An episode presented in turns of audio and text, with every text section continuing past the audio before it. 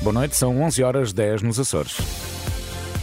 Na rádio, no digital, em podcast. Música para sentir, informação para decidir.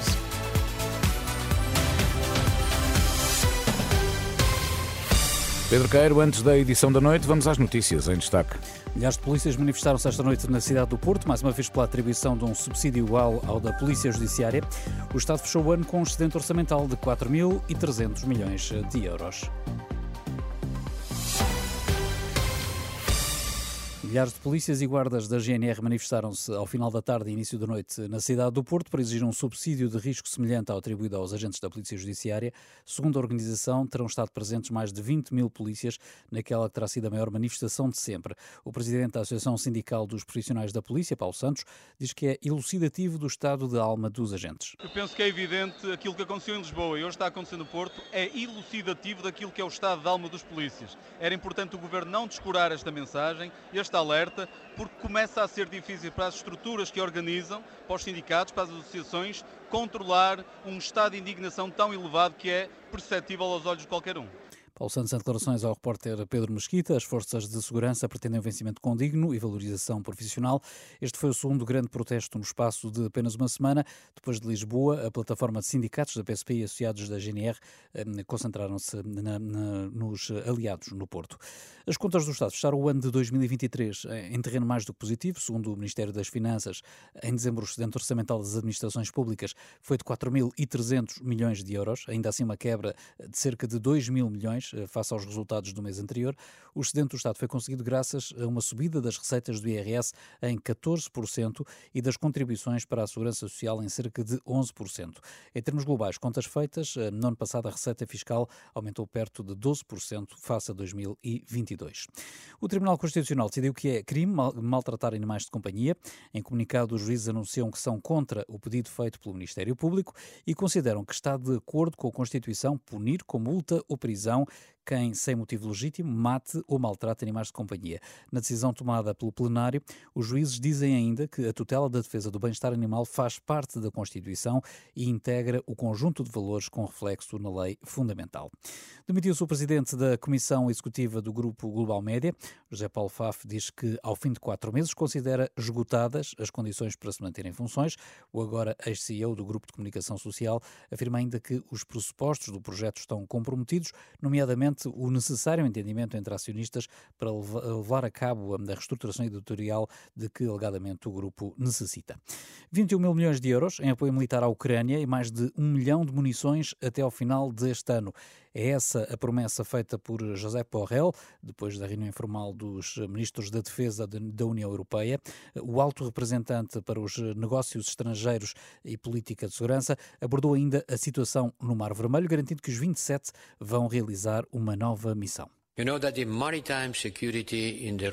Sabem que a segurança marítima no Mar Vermelho piorou significativamente nas últimas semanas. Por isso estamos a trabalhar numa nova operação marítima com o nome Aspids, uma palavra em grego que significa escudo. É de facto um escudo.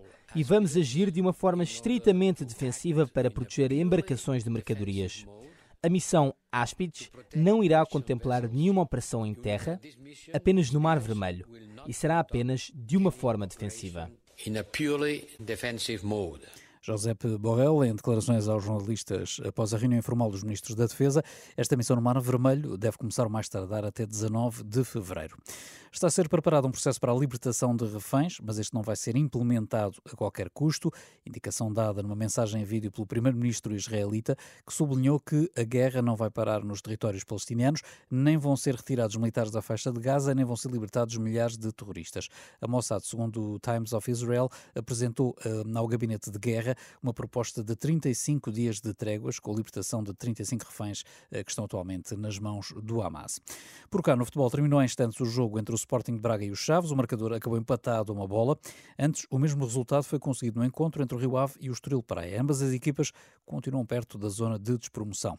Estes jogos encerraram a 19ª jornada da Primeira Liga, isto no dia em que encerra o mercado de transferências. Destaque para a oficialização da contratação de Gianluca Prestiani pelo Benfica e de Koba Condriedi pelo Sporting. Já a seguir, a edição da noite. Edição da noite.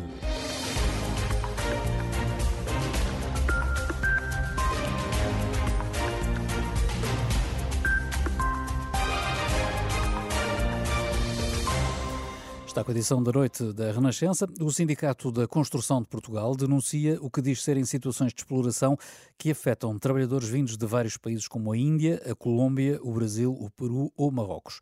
O sindicato tem estado a assegurar o pagamento de várias despesas a estes trabalhadores que ficaram numa situação de precariedade. Garante à Renascença Albano Ribeiro, o presidente da estrutura sindical. É a Colômbia, é o Peru, é o Brasil, é a Índia, é Marrocos portanto, em que muitos trabalhadores vêm através de angariadores de mão de obra barra mafiosos, com, que são recebidos aqui em Portugal pelas suas congêneres redes de angariadores barras mafiosas, que depois põem os trabalhadores numa situação muito precária, económica e financeiramente. Aliás, eh, nós convidamos os embaixadores dos respectivos países e eles, que era para um encontro que íamos fazer agora no dia 6 aqui no Hotel Vila Grande, Sá do Porto, e não se dignaram em responder. É, é caso para perguntar de que lado é que estão. Que pedidos é que têm chegado ao sindicato por parte destes trabalhadores? Que tipo de ajuda? Nós pagamos alimentação a trabalhadores peruanos, colombianos e brasileiros que foram abandonados nem, nem têm para comer, nem para transportes. Portanto, essa não é função do sindicato, mas numa situação destas, o sindicato tem que ajudar os trabalhadores. E agora, a, a outra questão que o, sindicato tem que fazer, já que os embaixadores não se preocuparam com isso, não quiseram participar, nem responderam à, à, solicitação pela parte do sindicato. Nós tínhamos também convidado a ser Ministro do Trabalho, a ser Inspetor-Geral do Trabalho e o Sr. Presidente dos Industriais da Construção de Portugal, que estavam de acordo. Portanto, perante esta situação, nós agora o que vamos fazer é que eles, estes trabalhadores vão, vão trabalhar para empresas idóneas. É isso que nós vamos fazer. E estamos a falar de quantos trabalhadores ao todo nesta situação? Sabe o que nós estamos a falar? Sabe que todos os dias entram em Portugal muitos trabalhadores uh, vindos de vários países, uh, concretamente da América Latina, da América Latina, da Índia, uh, do Paquistão, vêm de vários, vários, vários países da, portanto, do globo. Agora, neste momento, a situação estão, estão a falar de dezenas de trabalhadores. Agora, o que nós temos é que fazer como sindicato, que somos um sindicato que temos uma intervenção muito grande, junto aos trabalhadores. Agora, os trabalhadores, nós vamos arranjar para que eles fiquem a trabalhar numa empresa idónea, com os mesmos direitos e deveres dos trabalhadores portugueses. Portanto, o sindicato está a fazer diligências nesse sentido? O sindicato já, parte desses trabalhadores já estão a trabalhar para, para empresários do setor, não é para angariadores, estão a trabalhar para empresários do setor. Por exemplo, há trabalhadores que já começaram a trabalhar para empresas idóneas e vão pagar aquilo que o sindicato lhe adiantou, porque são pessoas que têm a certeza de uma coisa, que nunca mais vão ter a, não vão passar pela situação que passaram, porque o sindicato arranjou uma empresa para que eles recebam o seu salário no final do mês e, e portanto, não precisem dessa ajuda do sindicato. Estes trabalhadores nesta situação uh, têm maior incidência em alguma zona específica do país? Estamos a falar em alguma zona em concreto ou é em todo o país, em todo o território continental? Ah, como, como, como o Sr. Jornalista sabe, portanto, neste momento nós temos muitas grandes, muitas grandes obras, eh, portanto, em todo o país e eles estão em todo o país. Por exemplo, há, há trabalhadores que estão a trabalhar desde de, de Aveiro, da Pampilhosa, até Vilar Formoso, ou até Castelo Branco, na, na, na, na reabilitação da, da, da, via férrea. Portanto, eles estão espalhados por todo o país. E da parte do governo, o sindicato tem procurado algum tipo de respostas? Aliás, nós, o Governo ia participar, nós convidámos a ser Ministro do Trabalho e ia haver um representante do Governo no encontro. Infelizmente, e é caso para perguntar, eu digo assim, olha, é caso para perguntar, de que lado é que estão os embaixadores, que eu, que eu já identifiquei, os países, de que lado é que eles estão? É, é, bom que fique claro, de que lado é que eles estão? Eles, eles não dão o sofrimento, a dor, a exploração. Eles são responsáveis se isto continuar a agravar-se mais. Não vai porque o sindicato, através com os empresários do setor, isso não vai acontecer. E, e, e, e a ACT também já está a intervir no terreno. E o próximo passo que o sindicato pensa fazer?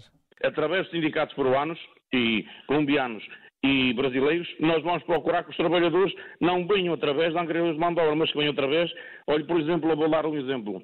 A Motengil traz trabalhadores, forma trabalhadores nos Palop, Guiné, Moçambique e outros países, uh, e os trabalhadores já vêm para Portugal, como, como, por exemplo, vou dar três profissões, como pintores, carpinteiros e armadores de ferro, como os trabalhadores portugueses chegam aqui e vão trabalhar para as obras, para Lisboa, para o Porto, para outras regiões, para o Algarve, já com os mesmos direitos, os mesmos deveres, e devia ser assim. Tem que se acabar com uh, redes de angariadores de obra, barras mafiosas, e acabar-se com os patrões do setor da construção. Quando houver empresários de pequena e média e grande dimensão, os trabalhadores estrangeiros não passam por estas situações. Então, o sindicato de uma grande dimensão, isto nós intervimos, e nós vamos continuar a fazer aquilo que temos que fazer.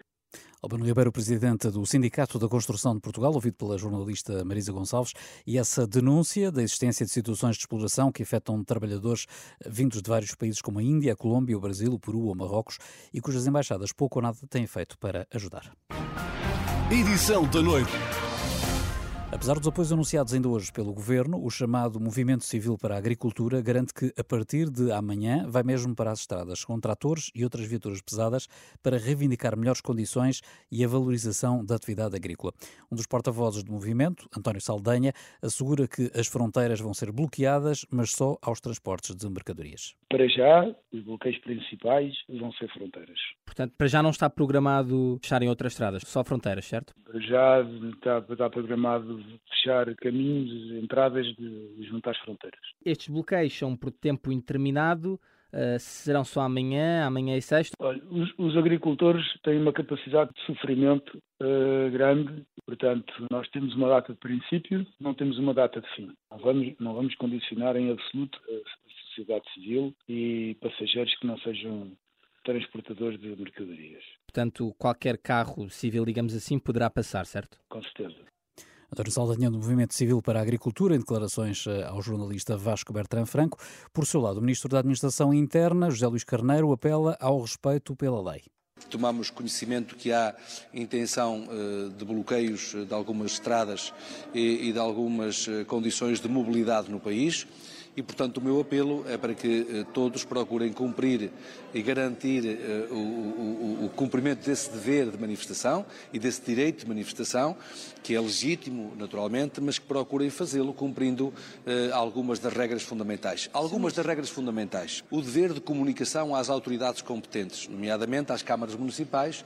Devemos evitar que se coloquem em causa direitos fundamentais. Olha, por exemplo, o direito de mobilidade, o direito a poder deslocar-se para o seu trabalho, Perante este apelo, António Saldanha responde ao Ministro, diz que a manifestação não é contra ninguém em particular e por isso os consumidores podem estar descansados. Esta manifestação, todos nós agricultores, é por nós, mas é também por vós, é por todos os cidadãos portugueses.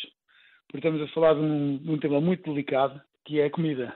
Portanto, nós jamais iríamos causar distúrbios ou prejudicar a sociedade civil eh, quando a nossa missão é exatamente o contrário. A nossa missão é fornecer e alimentar o mais possível o nosso país. O Sr. Ministro da Administração Interna, não sei por que razão, não terá tido essa leitura ou não se concentrou no básico, que é ver que nós somos a base da pirâmide económica do país e a importância que isso tem. Entretanto, já esta tarde, o Governo fez um balanço das ajudas à agricultura com a Ministra do Setor, acompanhada do Ministro das eh, Finanças, a garantir que o montante ultrapassa os 400 milhões eh, de euros. Só pode demonstrar que estamos muito atentos, que trabalhamos com o setor e que, acompanhando aquilo que são as suas necessidades, tentamos encontrar forma de suprir aquilo que uh, são essas mesmas debilidades e dar condições para que possam crescer em atividade que possam crescer não só para aumentarem a sua capacidade exportativa ou de exportação, como tem vindo a acontecer, e diminuição das importações, como também tem vindo a acontecer, eh, pese embora os dois últimos anos sejam anos difíceis que, do ponto de vista da balança comercial, alteram o normal uh, um, curso que tínhamos e que estamos a assistir. Maria do Céu Antunes, a Ministra da Agricultura, no dia em que o Governo anunciou então um pacote de apoio ao rendimento dos agricultores eh, no valor de mais de 400 milhões de euros, eh, destinado a mitigar o impacto provocado pela seca e a reforçar a política agrícola comum. O dinheiro vai ser distribuído por apoios à produção, eh, com maior impacto nas regiões mais afetadas, como o Alentejo e o Algarve, também por uma linha de crédito de apoio à tesouraria. Os apoios passam também por uma descida do imposto sobre os produtos petrolíferos no gasóleo agrícola para o mínimo permitido. Apesar dos apoios anunciados ainda hoje, então, pelo Governo chamado chamado Movimento Civil para a Agricultura garante então que, a partir da manhã, como ouvimos, vai mesmo para as estradas com tratores e outras viaturas pesadas para reivindicar melhores condições e a valorização da atividade dos agricultores. Edição da noite. Este é um dia marcado também pela Operação Pretoriano, que resultou em 12 detenções, incluindo a de Fernando Madureira, o líder da claque portista dos Superdragões. Entre os detidos estão também dois funcionários do Futebol Clube do Porto. Em comunicado, o clube garante que não é avisado na investigação, mas promete continuar a colaborar com as autoridades. A operação, segundo a PSP, foi desencadeada no âmbito do combate a crimes, como ofensas à integridade física qualificada, ameaça agravada e atentado à liberdade de informação, entre outros. Em causa estão as agressões a sócios na Assembleia Assembleia Geral do Clube. Ouvido pela Renascença, o penalista Carlos Pinto de Abreu explica que as ofensas qualificadas podem ser punidas com penas até oito anos de prisão, mas sublinha também que estamos ainda numa fase inicial do processo. São um conjunto de crimes eh, que podem estar indiciados ou que foram alvo de denúncias individuais ou que eh, podem estar até eh, devidamente evidenciados em gravações vídeo ou em gravações áudio e que, obviamente, nesta matéria ainda indiciária, podem gerar, não para já uma acusação, mas uma indiciação, um interrogatório judicial de arguido detido e uh, depois a fixação ou não, segundo os perigos que possam existir, de medidas de coação. Estão em causa, pelo que vejo no comunicado da PSP, estão em causa crimes de ofensas à integridade física qualificadas, coação agravada, ameaça agravada, instigação pública à prática de crime, atentado à liberdade de informação. Tudo isto somado, hum, estamos a falar de crimes com uma moldura penal elevada? As ofensas à integridade física agravadas não têm a moldura de uma ofensa à integridade física simples que se circunscreve a um mês de prisão mínimo e três anos de prisão máximo ou eventualmente até pena de multa. Nas ofensas uh, qualificadas, poderemos chegar até, uh, dependendo das circunstâncias, agravantes a crimes que podem ser punidos individualmente com pena até oito anos de prisão. Vejo no comunicado da PSP uma outra passagem em que uh, esta foi uma ação conjugada no sentido de devolver às instituições e aos cidadãos a sua liberdade de decisão. É de alguma forma um ato preventivo também? Eh, não. Uh, uma vez que vamos ter eleições no futebol perante, Porto em breve? Estamos perante uma situação que investiga eventuais crimes cometidos no passado. Obviamente que uma situação que depois venha a originar a aplicação de medidas de coação tem que ver com perigos presentes ou perigos futuros. E nesse aspecto pode dizer-se que um uh, processo que é punitivo, que é repressivo, tem também aqui uh, objetivos preventivos. Pela sua experiência, será ou não de esperar que esta investigação, além de uh, atingir diretamente elementos da claque dos Super Dragões, também elementos de ligação com o clube, por exemplo, que venha a atingir o próprio clube? Como já lhe referi, não comentarei o caso concreto. E o que se uh, investiga sempre em matérias desta natureza é a responsabilidade penal de pessoas singulares e a eventual responsabilidade penal de pessoas coletivas. Daquela que é a informação que está disponível, não há qualquer uh, referência a uma pessoa coletiva seja uma associação, seja uma SAD, seja uma sociedade, o que quer que seja. Portanto, mas poderia uma lendo, deste lendo, género não, não atingir de alguma forma a pessoa coletiva? Atinge sempre em termos reputacionais, mas pode não, não atingir em termos penais. Explicações do penalista Carlos Pinto de Abreu, ouvido pelo jornalista Pedro Mesquita. Os 12 detidos no âmbito da operação da PSP devem ser presentes amanhã a tribunal. Nas buscas foi apreendida droga, viaturas, armas, telemóveis e dinheiro. Entretanto, Adelino Caldeira ameaça processar quem o associou aos incidentes na Assembleia Geral do Futebol Clube do Porto de 13 de novembro e que motivaram a investigação policial que resultou na detenção hoje destas 12 pessoas. O administrador da SAD Azul e Branca garante que é falso, que tenha instruído quem quer que fosse na reunião magna do clube, que as suspeitas são infundadas e que nunca teve quaisquer conversas com as pessoas hoje detidas. Edição da noite.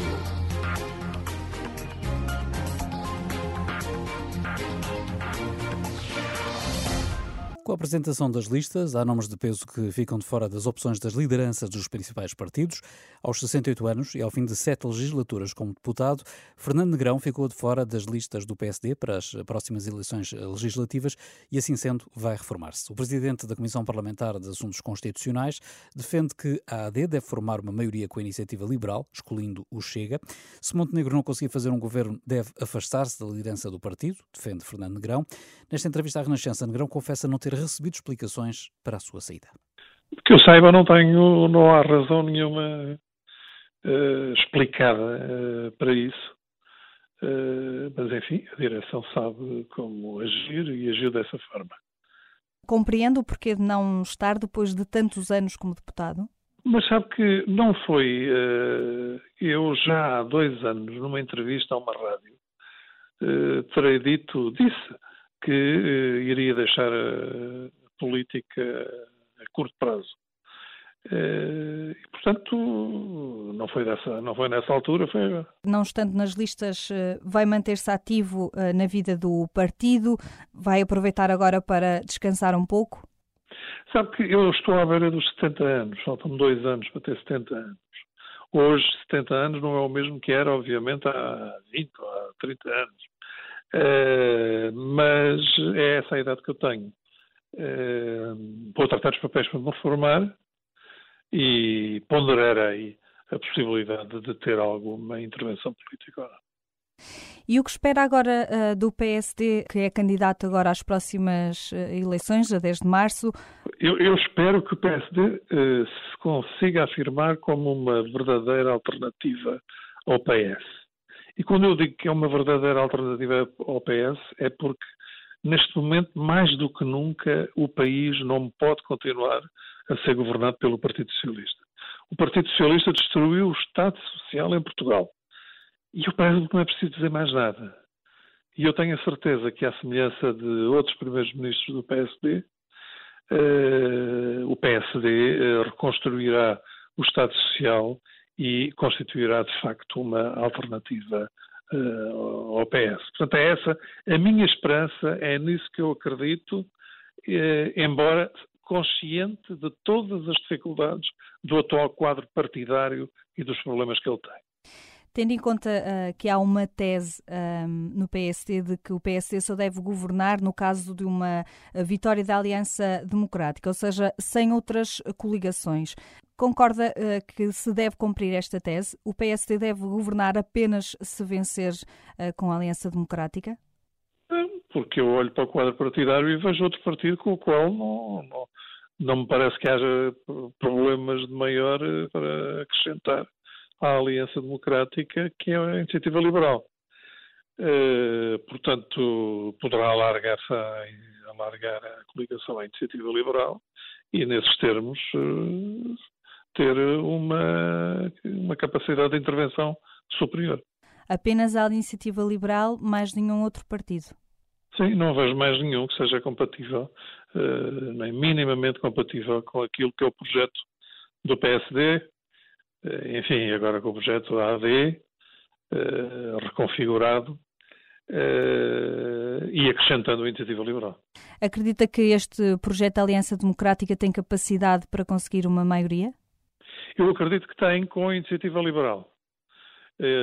e acredito que tem porque os portugueses têm consciência daquilo que aconteceu ao país e daquilo que continua a acontecer no, no país, nos hospitais, nas escolas, nas salas de audiência nos tribunais uh, e que o PS durante oito anos não levou a cabo uma única reforma no nosso país. Limitou-se a gerir o país ao sabor dos interesses do PS e dos seus dirigentes.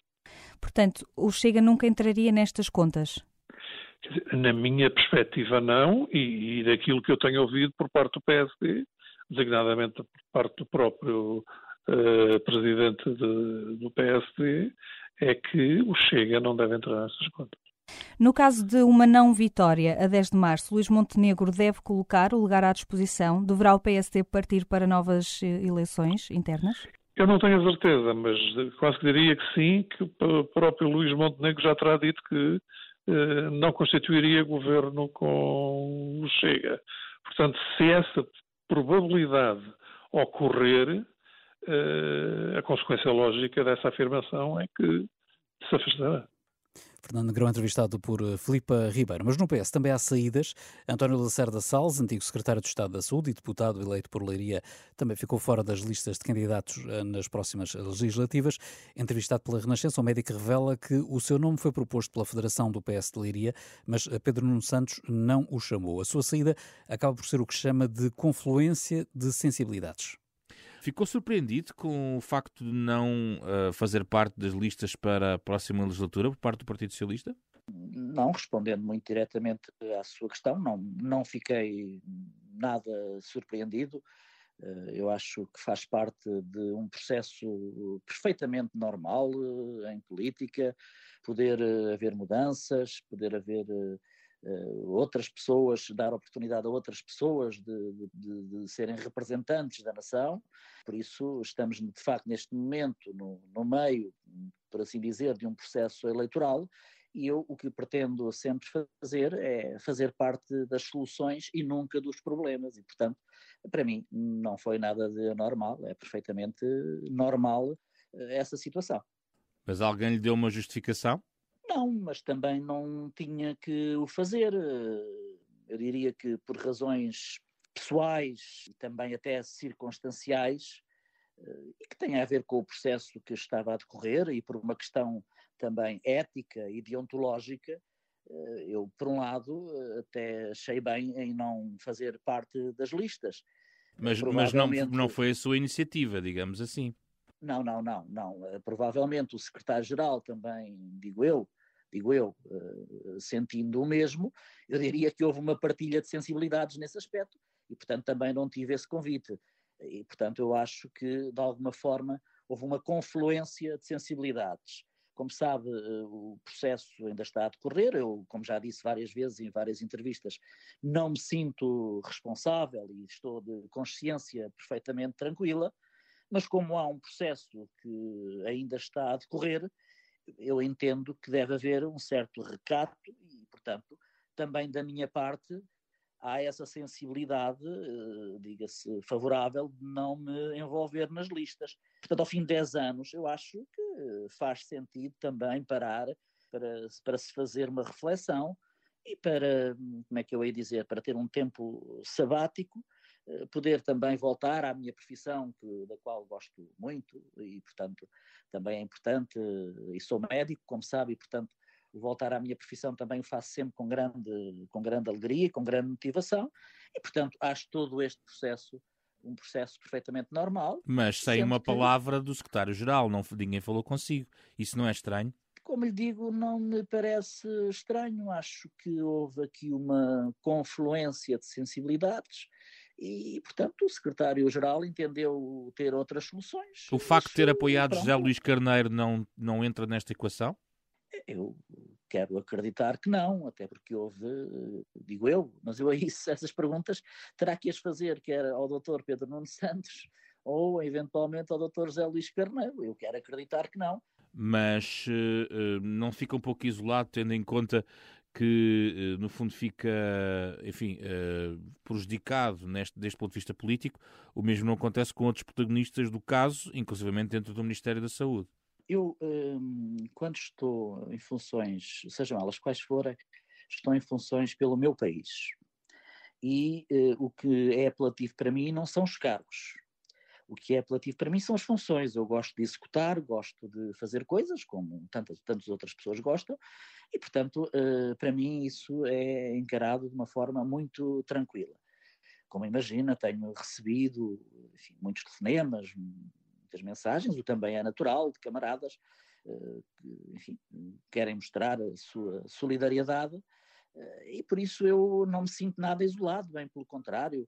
Agora, uh, neste momento, entendo que também, e foi entendido assim, que eu devia voltar à minha profissão e vou voltar durante o tempo necessário e suficiente para que uh, possa haver conclusão desses inquéritos e depois logo se verá também em função disso e da minha utilidade ou não para o meu país. Uh, gostava de ouvir a sua opinião, inclusivamente, sobre a lista do Partido Socialista por Leiria, com uh, um número um que, que, é também o líder parlamentar uh, do PS.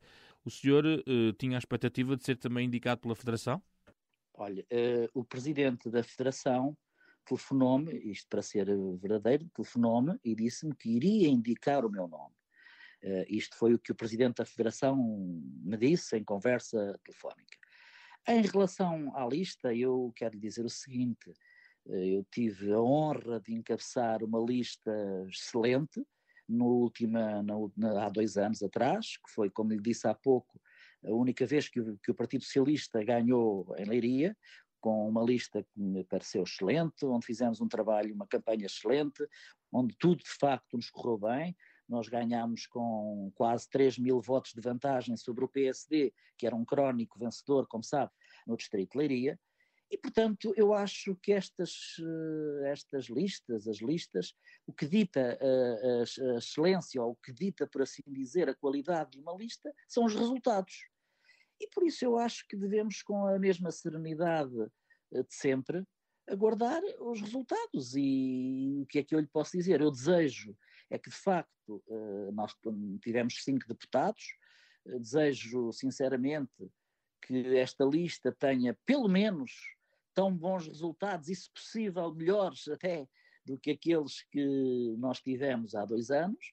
E se assim for, eu lhe dar-lhe os parabéns. E neste momento, o mais que posso fazer é desejar felicidades à lista, esperando que obtenham esses, esses resultados. Para clarificar, o presidente da Federação de Leiria propôs o seu nome. Isso quer dizer que não foi, quer dizer, que não foi aprovado, digamos assim, na feitura final. É isto factualmente que se passou? Eh, se foi isso que se passou ou não, eu, eh, é, é isso que concluo tal e qual como está eh, a concluir, conjugando, claro está, também com o primeiro aspecto que lhe falei, em que lhe disse que provavelmente, que provavelmente houve uma confluência de sensibilidades entre aquilo que era a direção nacional e aquilo que eu também penso sobre o assunto e que já lhe expliquei. Qual é que é para si a, a, grande bandeira que o Partido Socialista deve agarrar eh, no círculo eleitoral de Leiria, que bem conhece? Estou nisto há alguns anos, já passei por diferentes bandeiras. Acho que neste momento a bandeira do, da alta velocidade na ferrovia é eh, tremendamente importante para, para o país e, e também, nomeadamente, para Leiria, porque há um envolvimento também de Leiria uh, neste processo. Parece-lhe que o, o, em Leiria, por exemplo, o PS uh, tem que agarrar firmemente essa bandeira? Eu Ou, acho, eu por, acho. tendo em conta a delicadeza do tema, porque é, a, a, a tendência é derrapar de prazos e um conjunto de decisões que podem depois ser, ser uh, adiadas. Pois, é, eu diria que é crucial para o Distrito de Leiria este projeto de alta velocidade e eu acho que os agentes locais, os agentes políticos locais têm feito uma boa intervenção neste sentido, no sentido de pressionar para que tal aconteça. Com um tecido económico como aquele que Leiria tem, para que de facto Leiria possa continuar eh, a ser um, um, um promotor de políticas públicas como tem sido. Que Leiria possa continuar a ser um motor uh, da economia nacional, quer eh, nas exportações, quer eh, em termos de produção, com setores e com clusters tão importantes como aqueles que Leiria tem, eu acho que é fundamental para a Leiria que a alta velocidade uh, passe por Leiria, como é óbvio. Lacerda Salles, entrevistado pelo jornalista José Pedro Frazão. Ainda pela política, a situação política na Madeira foi um dos temas do Casa Comum, de debate semanal às quartas-feiras na Renascença. O social-democrata Pedro Duarte diz que o caso Albuquerque é incómodo para o seu partido e que o melhor seria mesmo nomear um novo governo perante um pedido, uma apresentação de um pedido de missão, mesmo fosse aceite e se desencadeasse o processo que, que, que, tem que ser desencadeado. Com a nomeação de um novo líder de um governo, um novo governo que apresentasse um orçamento, é isso? Segundo as regras que nós temos no, no, no, na região autónoma do, da Madeira, aliás, como nos Açores, é? o processo é esse. Ainda assim, Pedro Duarte defende que é prematuro falar em dissolução da Assembleia Legislativa Regional enquanto o Presidente da República não tiver esse poder, o que acontece apenas a partir de 24 de março. Eu nunca vi dissoluções a prazo, não é? Quer dizer, pré-anunciadas. Isso seria, aliás, um, um, atentado à Constituição, porque repare, isto não se poder, não se pode dissolver a Assembleia, não é tipo um, epá, é um problema, estamos aqui com um problema, não conseguimos, que pena, não é? Não, é, quer dizer, a Constituição prevê, o espírito da Constituição é precisamente este, é não permitir que haja estes cenários de sequer de especulação política. Mas, oh Pedro, o, o Presidente não está pressionado a dissolver a Assembleia Legislativa Regional por uh, paralelismo com o que fez em relação a António Costa, isto quando tiver essa possibilidade formal? Admito que sim, quando tiver essa possibilidade final, mas é especulativo. Hoje não está pressionado porque só, só quem de facto não, não conhecer as, as, as leis e as regras não, é? não pode estar pressionado. Por isso é que eu dizer que a situação não há paralelismo com a situação hoje. Pode, pode, pode, pode passar a haver a partir do dia 24 de março. Hum. Por seu lado, o socialista Porfírio Silva concorda que um anúncio do Presidente da República seria prematuro. Não, não é exigível ao Presidente da República que esteja a cenarizar o que é que fará quando tiver um poder que neste momento não tem. Uh, Marcelo Rebelo de Sousa já fez demasiadas vezes condicionar-se a si próprio sobre o exercício dos seus poderes, por exemplo, quando disse na tomada de posse do governo que a maioria absoluta era do primeiro-ministro, não era do, do Partido Socialista, uh, criou uma, uma, uma teoria para si próprio que condicionou aquilo que podia ser eventualmente uma melhor solução para a crise política a nível nacional. Uh, e, portanto, nós não podemos estar agora a exigir ao Presidente da República que diga o que é que faria numas circunstâncias que não são. Eu acho que isso não, isso, isso não faz sentido. Ainda assim, para o deputado do PS, o mais normal seria a nomeação de um novo governo regional. Estou a ver demasiado taticismo, é estou a ver a demasiado, uh, demasiadas contas interpartidárias e intrapartidárias.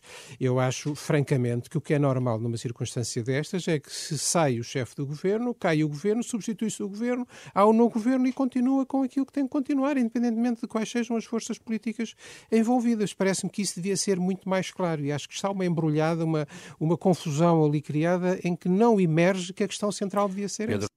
Porfírio Silva e Pedro Duarte no programa Casa Comum. Entretanto, esta quinta-feira, o PSD da Madeira reúne o Conselho Regional para escolher o sucessor de Miguel Albuquerque à frente do Governo Regional. O partido decidiu que vai propor um novo nome ao representante da República, que irá formar um novo Governo Regional. Guilherme Silva, antigo líder parlamentar do PSD, diz que esta é a melhor solução e não acredita que o Presidente da República venha a dissolver a Assembleia Legislativa. Guilherme Silva, que integra o Conselho Regional do PSD, diz que há no quadro institucional outra solução, que não seja apenas a convocação de novas eleições. Nesta entrevista à Renascença, Guilherme Silva lembra que, nesta altura, Marcelo Rebelo de Sousa não tem sequer poderes para dissolver a Assembleia Legislativa, que foi eleita há apenas quatro meses. O Sr. Presidente da República não detém, nesta ocasião, por razões constitucionais, poder de solução uh, do Parlamento. E aqui a falha não é uma falha parlamentar, foi uma falha de governo. Há um Presidente do Governo que está uh, sob uma indiciação uh, criminal que é, que é pública, uma panóplia de, de crimes que, que têm alguma uh, projeção uh, pública também, e não está, do meu ponto de vista, nem é essa a vontade dele, de continuar, mesmo que seja em, em digamos, em, em sistema transitório para ir aprovar o, o orçamento à Assembleia Legislativa, etc. Acho que esta solução não é, eh, é uma solução, do meu ponto de vista, institucionalmente errada, pela razão simples de que a região não vai ficar privada de orçamento se optar por indigitar um novo Presidente do Governo, que eh, escolherá uma nova equipa para governar a região e assuma as suas funções, havendo este, este, este governo eh, institucionalmente solidificado apresenta o seu programa na, na Assembleia, regimentalmente e no quadro uh, institucional regional, a aprovação do programa do Governo é uh, um voto de confiança ao Governo, cai o orçamento, caem as moções de, de, de censura que estão pendentes e cairão outros, outros diplomas, e o Governo reapresentará como prioridade da sua ação um novo orçamento, eventualmente com ajustamentos, com uma revisão dos acordos uh, da coligação governar, e têm a obrigação de ultrapassar esta situação grave que se abriu na Madeira, mas nunca devemos, eh, ainda por cima com uma proximidade tão grande de eleições, eh, eh, deixar de esgotar as soluções que no quadro constitucional, estatutário e institucional estão previstas para se perceber que há mecanismos que não exigem necessariamente que andamos todos os dias em eleições, porque quer queiramos, quer não, esta ideia de forçar eleições por dar cá aquela palha, ou por situações mais ou menos relevantes, deve ser sempre uma solução subsidiária de o esgotamento daquelas que institucionalmente estão previstas, e neste quadro está esta.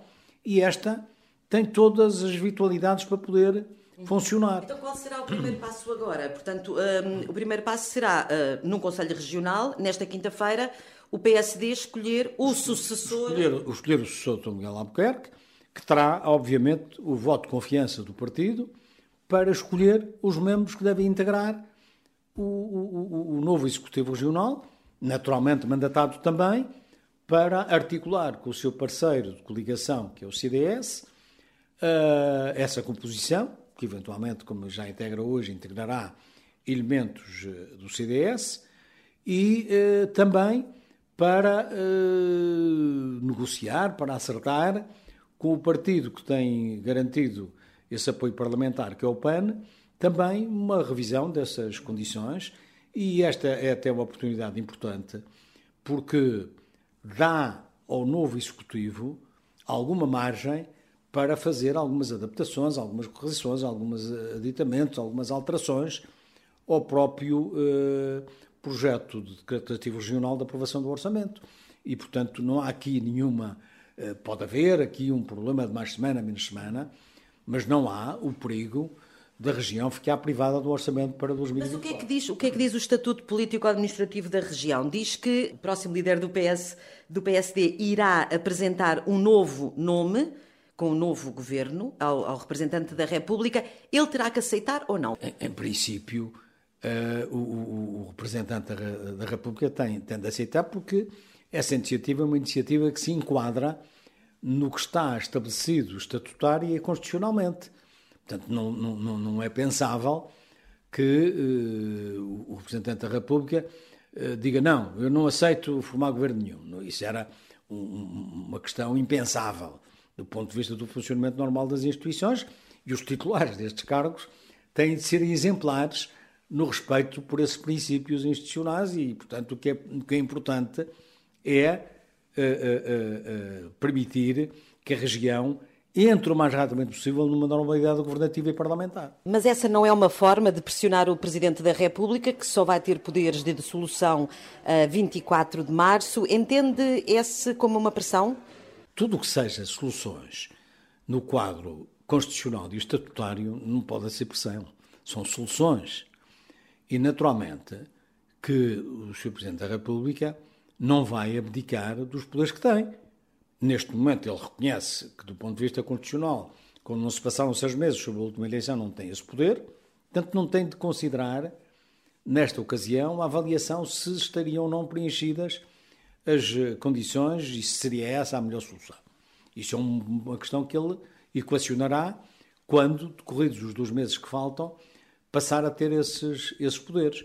Isto perfeitamente consciente e convicto que o Sr. Presidente da República vai analisar a situação com rigor e cuidado e não é ele que é um fator de perturbação do funcionamento das instituições. Se as instituições regionais estiverem a funcionar com normalidade e a ultrapassar este incidente de percurso, por mais grave e relevante que ele seja, e é, eh, não é com certeza o Sr. Presidente da República que vai forçar uma dissolução, porque aquilo que o Presidente da República quer é respeitar as soluções institucionais, respeitar uh, o quadro do governo que esteja a funcionar e o quadro parlamentar, que tem nas regiões uh, uma força acrescida relativamente à, Assembleia da República, na medida em que é aquilo que se pode chamar um, um, um, um sistema parlamentar puro.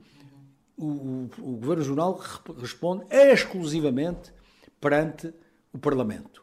E, portanto, se o Parlamento mantiver a confiança no Governo e tiver a dar cobertura à ação governativa, não vejo que o Sr. Presidente da República. Isto não significa que as coisas se possam alterar em sentido oposto e vir a haver uma nova situação, uma situação qualquer, que revele que, ao fim e ao cabo, a solução era frágil e não deu a resposta que se esperava, mas tudo tem de ser decidido nos momentos próprios. Há um nome que se fala, Manuel António Correia, ele foi secretário regional, é um nome consensual no PSD ou a reunião eh, de, desta quinta-feira à noite vai ser uma reunião uh, difícil? Eu penso, eu penso, que, não, eu penso que não há uh, ninguém em corrida para o, para o lugar e, portanto, não estou a ver que neste contexto se tenham formado fações de apoio a este ou aquele.